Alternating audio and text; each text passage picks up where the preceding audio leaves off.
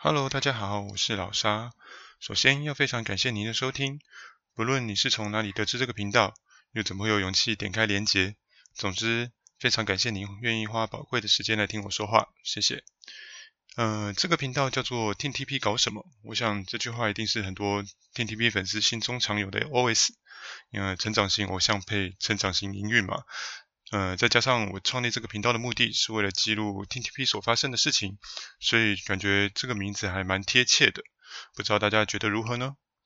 好，既然这段录音是开场白，那不免俗来自我介绍一下。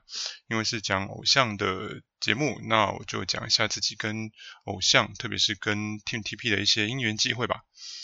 嗯、我认识日式偶像当然是从 AKB48 开始的，算起来已经超过十年。那在这边就不讲鼓了，就讲当时呢，因为自认是自 AKB 的粉丝，但是其实我们从来没有参加过任何现场的活动，毕竟跟日本有着语言还有距离的隔阂。那我第一次也是唯一一次的参战呢，是已经到了二零一七年秋天的 NMB Fourteen 台北演唱会。所以尽管我犯 AKB 已经很多年了，也知道欣赏成长型偶像的乐趣。但其实没有真正理解到什么叫做面对面的偶像，也没有亲身体验过那种魅力。嗯、那个时候呢，要关于要成立 TP48 的传闻已经好多年了，那久到所有的粉丝早就当它已经是一个都市传说了啊！没想到同样在二零一七年的秋天。马嘉玲跟阿布玛利亚来台湾开了 TP48 甄选活动的记者会，并且阿布同时宣布要移籍到 TP48，那时候才真正有了实际的感觉说，哇，我们终于要有一个台湾的 AKB 了，这样心中当然是非常的期待。从陈诗媛、陈诗雅跟着 Takeshi 桑环岛旅行呃宣传开始，我也从此经历了泛偶像生涯的许多第一次，第一次。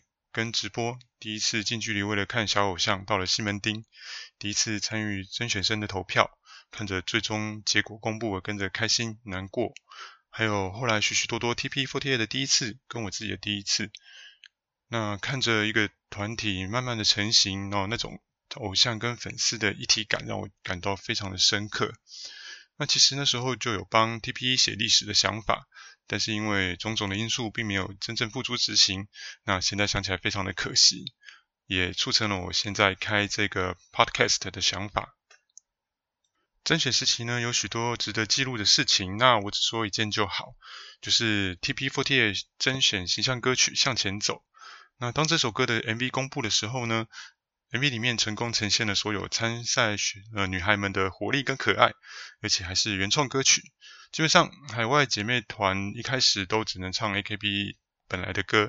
那 TP 第一首歌就是原创，而且词曲的水准都非常的高，一时之间让大家对 TP 的营运充满了信心。然而，呃，后来，嗯、好，啊、因为呃，所有参赛者都参加了 MV 的拍摄哦，那在这么多人里面被看见，其实很不容易的。在看完 MV 之中呢，看完 MV 之后呢，让让我最注意到的有两位。第一位就是林杰星，当歌曲的第一句歌词放出来，所有人都在问说：“哇，这句这句是谁唱的？太好听了吧！”那杰星的歌艺呢，就从此被发现。那他自己也好像也是在这首歌里面得到了自信，所以定下了未来往歌艺精进发展的路线。那第二位呢，就是本田佑宣，Takeshi 桑把它放在最后全舞的 center。啊，就算人数这么。多也没有办法掩盖出它的光芒哦。我甚至认为这个安排呢，是奠定了 TP48 未来十年的基础，这绝对不夸张。那只是后来的发展就完全不是我们期望的那样子。因为就在一切刚起步的时候，呃，TP48 的营运却恶意搞倒闭了。那在那个两个月里面，成员跟粉丝都一样非常的难熬。我甚至是觉得说，TP48 已经完蛋了。这次，而且这次的失败呢，就会导致 AKB Forty 放弃台湾市场，让 TP48 成为永远的都市传说。那在那段很难熬的时时期呢，支撑的我们呢，就是那些始终没有放弃的一起生。嗯、那时候刚好是 AKB48 总选举的开票，那作为 TP 代表的品涵、诗媛、诗雅、小迪跟佑轩到了东京。那在总选演唱会的访问里面，平安说：“呃，我们 TP48 不管遇到什么事情，都一定不会放弃，也一定不会认输的。那我们四十位成员以后也会一起带着最灿烂的笑容继续往前走的。”哦，听完那几句话真的是。让人老泪纵横呐！到现在想起来那个场景还会很想哭哦。那我们光凭这句话就可以肯定啊，品涵一生推绝对不会亏。那品涵这个呃，作为 TP 甚至后来 TTP 的代表呢，那绝对是非常非常称职的。那其他的成员呢，在那个时候呢，也一如往常在 IG 发文。那明明是承受了比我们更大的压力，那。在未来一切都不确定的情况下，他们依旧很努力的在鼓舞着我们。那你说，那我们怎么可能不心疼这批孩子们呢？后来终于 AKB48 的母公司出手了，那找了现在的营运公司，将将 TP48 改名做 AKB48 T.T.P. 重新出发。那虽然有几位成员没有续约，但是大部分的人还是留下来了。那粉丝的心中的大石终于可以放下。虽然还是有的很多不安，但是至少有了重新开始的机会。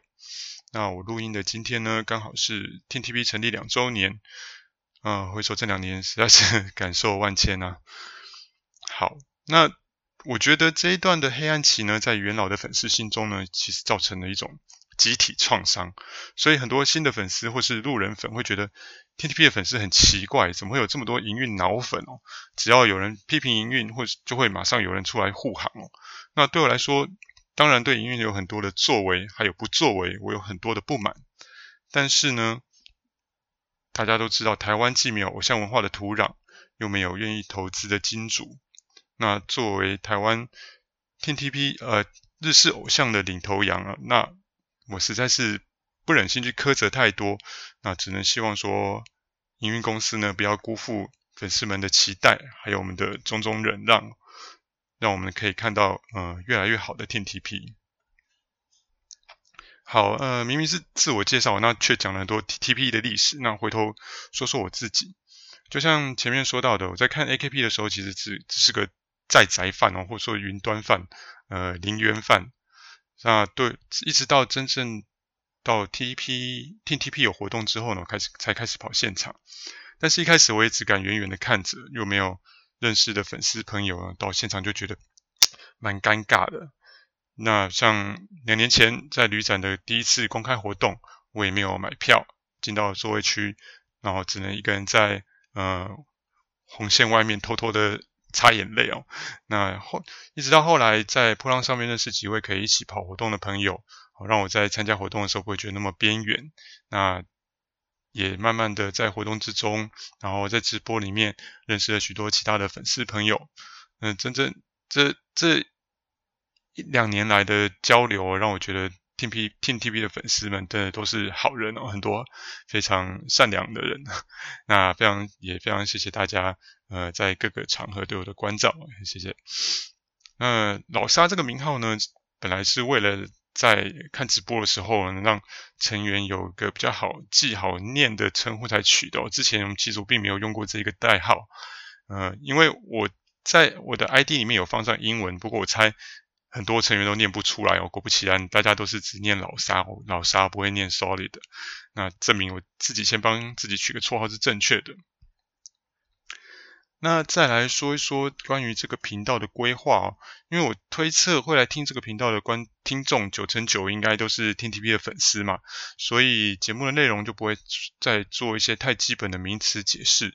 那对成员的称呼呢，我会尽量使用本名。那如果不小心说了绰号，但是你不知道是谁哦，可以留言给我，或是上网自己查问其他的粉丝这样子。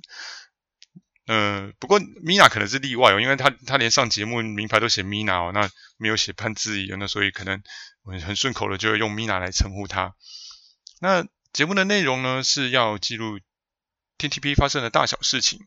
那至于哪些事情该记，哪些不用，那我会在后面的节目中慢慢慢慢的去摸索，然后希望能够让这个节目不要听起来那么的纯流水账啊，可能稍微会更有趣一点。那这个就。随着未来慢慢在调整吧。好，嗯，那就先这样喽。希望这个节目除了单纯的为天 TP 做记录之外呢，也能给大家带来一些想法、一些感想，然后能够更多了解天 TP 一点。好，那请未来就请多多指教喽，拜拜。